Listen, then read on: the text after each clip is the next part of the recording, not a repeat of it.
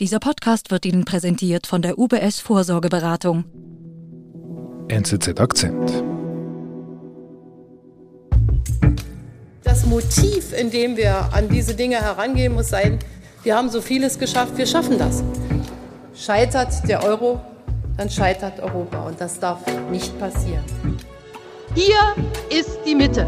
Hier in der Mitte sind wir und nur wir. 16 Jahre. 16 Jahre wird Angela Merkel Deutschland jetzt dann regiert und geprägt haben und während der Wahlkampf um die Nachfolge in vollem Gang ist, wollen wir bei NZZ Akzent auch zurückschauen und Merkel schaffen kritisch würdigen und zwar in dieser dreiteiligen Serie zusammen mit dem NZZ-Büro in Berlin. Heute mit meinem Kollegen Jonas Hermann. Hallo Jonas. Hallo David. Jonas, du hast eine Geschichte mitgebracht, die während der Flüchtlingskrise spielt. Das war 2015. Worum geht es da eigentlich in dieser Geschichte? Um Angela Merkels Rolle in der Flüchtlingskrise und besonders um ihren Besuch einer Erstaufnahmeeinrichtung im ostdeutschen Ort Heidenau, wo ihr blanker Hass von Demonstranten entgegenschlug. Mhm. Und warum hast du die ausgewählt? Die Episode ist prägend für die gesamte Flüchtlingskrise für die Grenzöffnung, die sich ja kurz darauf anschloss, für die Polarisierung der Gesellschaft mit glühenden Befürwortern der sogenannten Willkommenskultur und äh, auch Gegnern, die nicht minder emotional unterwegs sind. Und vor allem auch wurde in dieser Zeit ein Nährboden geschaffen äh, für Parteien wie die AfD, für rechtsextreme Strömungen und einfach auch für ganz viele Konflikte, die äh, Deutschland bis heute prägen. Es ist einiges passiert. Haben die Wählerinnen und Wähler die Möglichkeit der Entscheidung. Wo ein Wille ist, ist auch ein Weg. Die Ära Merkel. Eine dreiteilige Serie von NZZ Akzent. Heute, wir schaffen das. Lieber Jonas, wie beginnt diese Geschichte? Die Geschichte startet mit einem Anruf bei Jürgen Opitz. Er ist Bürgermeister der Stadt Heidenau im Bundesland, im ostdeutschen Bundesland Sachsen mit 16.000 Einwohnern. Und er wird sehr spontan gefragt, ob er 700 Flüchtlinge aufnehmen könnte. Und dann fragt er, wann kommen die Flüchtlinge? Und dann heißt es morgen. Morgen, okay. Ja,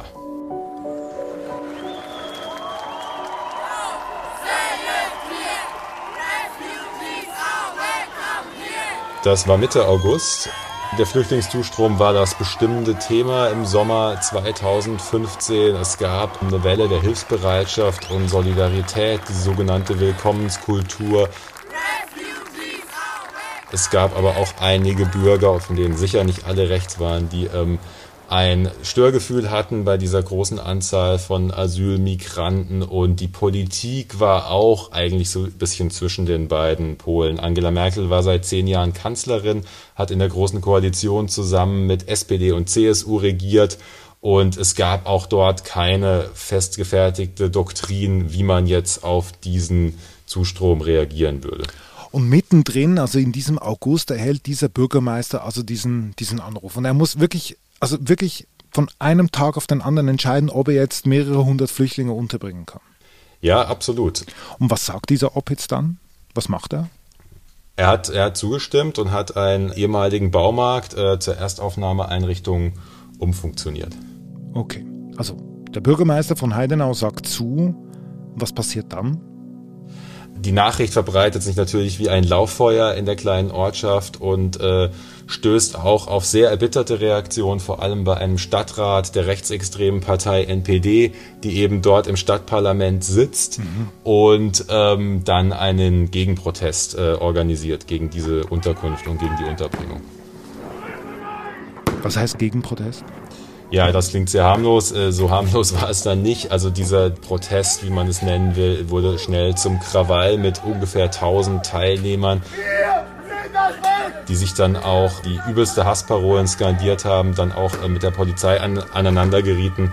31 verletzte Polizisten war dann die Bilanz, es sind Steine geflogen, es sind Flaschen geflogen. Die Polizei hatte große Mühe, die Situation überhaupt unter Kontrolle zu bringen. Eine sehr aggressive Stimmung. Äh, total aggressiv, ja. Also auch für deutsche Verhältnisse extrem. Äh, solche Ausschreitungen gab es auch mal in den 90ern in Rostock-Lichtenhagen, aber ähm, dass es sowas geben würde, das äh, hat damals auch viele im Land äh, überrascht.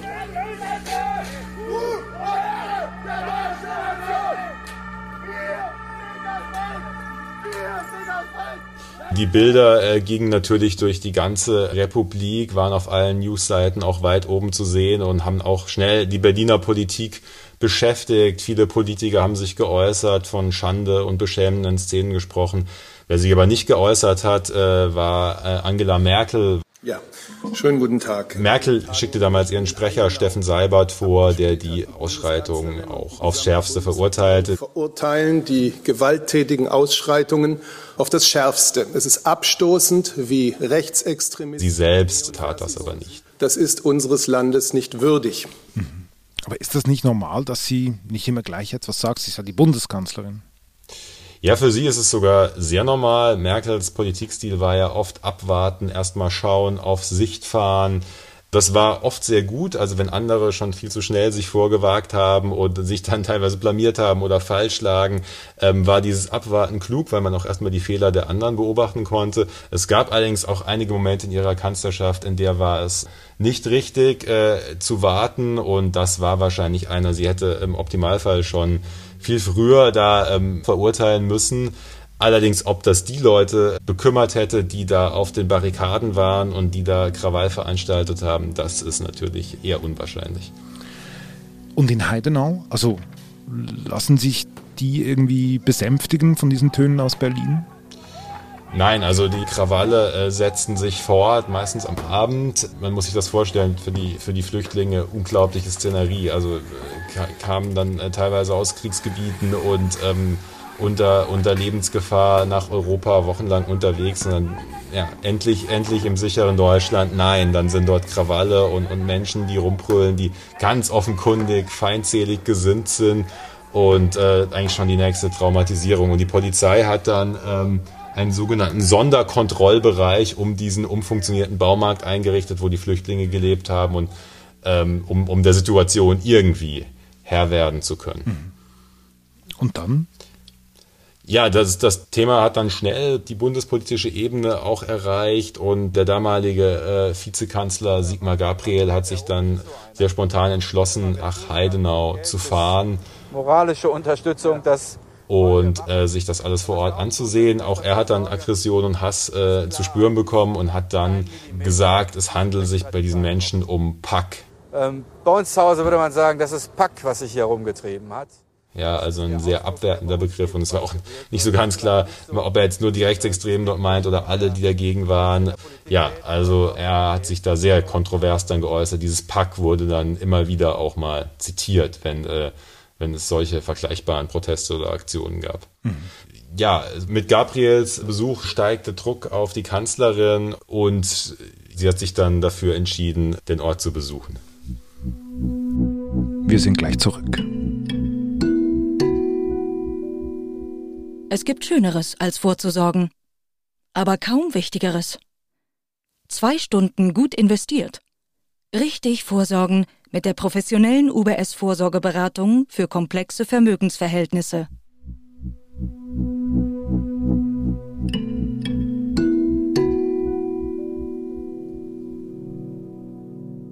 Am 26. August ähm, besuchte Merkel dann den Ort Heidenau. Ähm, Sie fuhr damit wie immer mit einer großen Wagenkolonne an. In der Mitte äh, zwei schwarze gepanzerte Audi A8 Limousinen. In einer sitzt die Kanzlerin äh, mit, auch mit Leibwächtern. Und dann äh, kommt sie in Heidenau an und schon als die Limousinen langsam um die Ecke fahren, wird es lauter und als sie dann aussteigt, brandet ihr äh, Hass entgegen, ein feindseliger Empfang.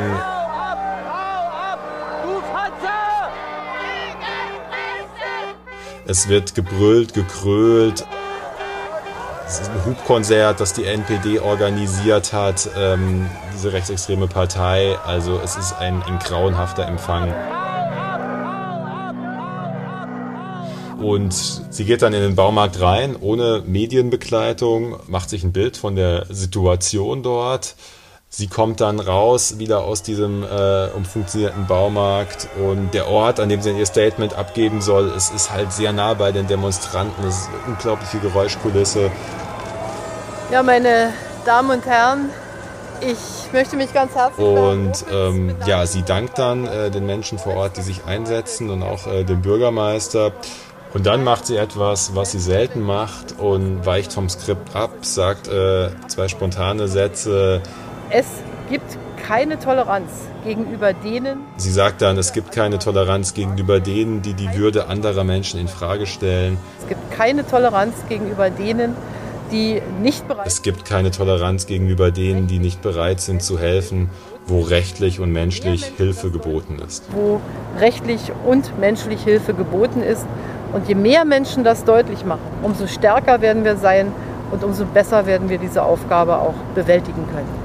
Danke, dass ich Ihr Gast sein durfte heute. Ja. Alles, alles das, das heißt, sie, sie nimmt schon wahr, was da um sie herum los ist. Ja, ähm, Angela Merkel hat auch eine extrem hohe Auffassungsgabe und natürlich war ihr schon klar, dass das alles andere als normaler äh, Besuch in einer Kleinstadt ist. Und, und Merkel war ja eigentlich eine Figur, die nie stark polarisiert hatte bis zur Flüchtlingskrise. Also bei der Euro-Rettung hat sie vielleicht in Griechenland dann polarisiert. Da gab es ja auch Demonstrationen, bei denen sie auf unglaublichste Art und Weise verunglimpft wurde. Aber in Deutschland war sie keine Figur, an der sich die Geister geschieden haben bis zum Jahr 2015. Und dann, also was passiert dann nach diesen Ereignissen in Heidenau? Ein paar Tage später ist sie dann zurück in Berlin und dann gibt es eine schon lange angesetzte Pressekonferenz, die Sommerpressekonferenz. Dort beantwortet sie einmal pro Jahr Fragen von Journalisten zu allen möglichen Themen. Es ist immer ein Riesenauflauf, ein Riesentrubel. Ja, ich möchte mich bedanken für die Einladung der Bundespressekonferenz. Kamerateams noch und nöcher.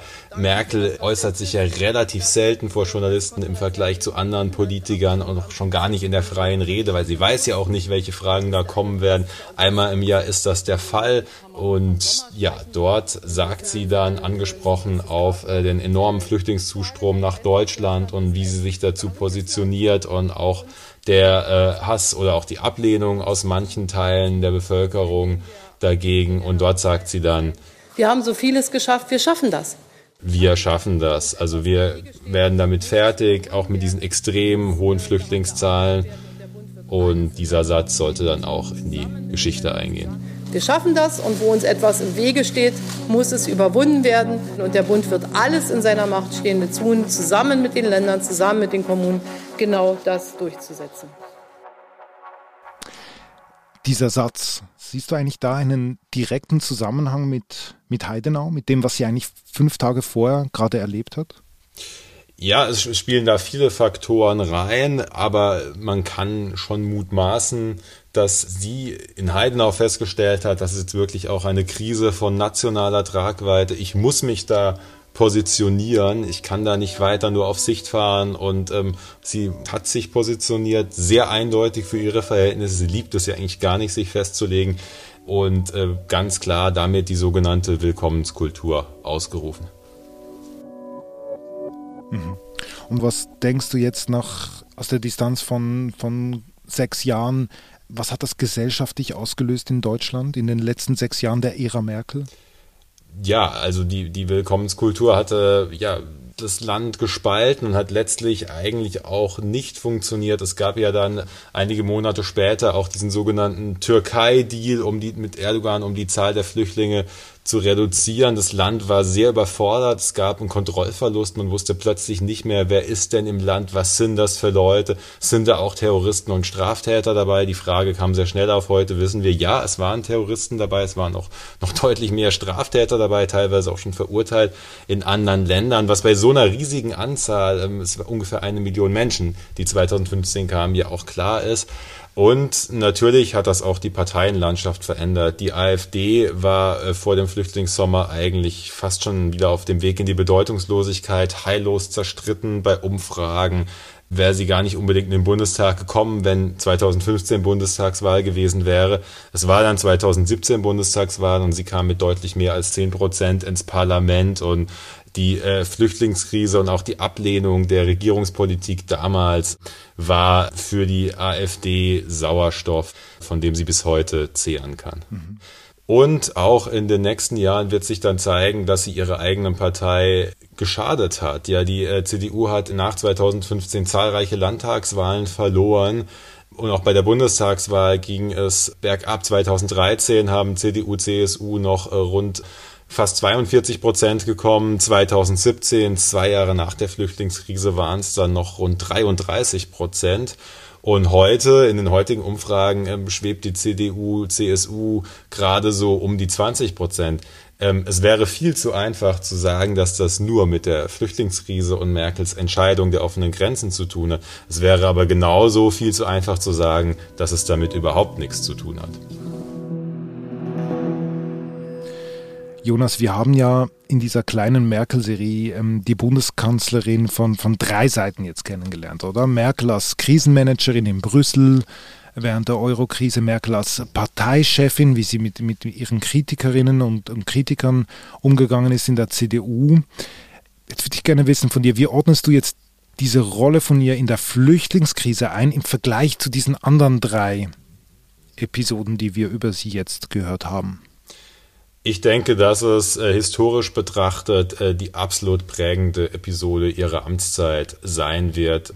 Von der Bedeutung äh, weitaus wichtiger ist als alle anderen Krisen und einfach bleiben wird. Ja, dieser Satz, äh, wir schaffen das, ist ein Satz für die Geschichtsbücher. Das war ihr vielleicht in dem Moment auch nicht ganz so klar, aber es ist einer, und einfach auch die gesellschaftlichen Nachwirkungen sind so groß, die halten bis heute an. Die Leute werden das mit ihr in Verbindung bringen und wahrscheinlich eher nicht die Euro-Rettung, die auch schon länger zurückliegt und auch technisch viel komplizierter war und auch nicht die Corona-Krise, weil die Corona-Krise gab es auch in jedem Land und hatte auch sehr viele andere Akteure noch als Frau Merkel, aber bei der Flüchtlingskrise war sie eben doch in der Wahrnehmung von Befürwortern wie auch von Gegnern die zentrale Figur und das wird sich einbrennen oder hat sich schon eingebrannt.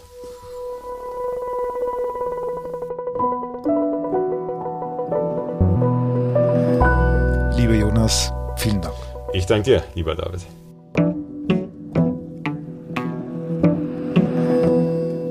Das war unser Akzent. Produzentinnen und Produzenten dieses Podcasts sind Marlen Oehler, Sebastian Panholzer und Benedikt Hofer. Ich bin David Vogel bis bald.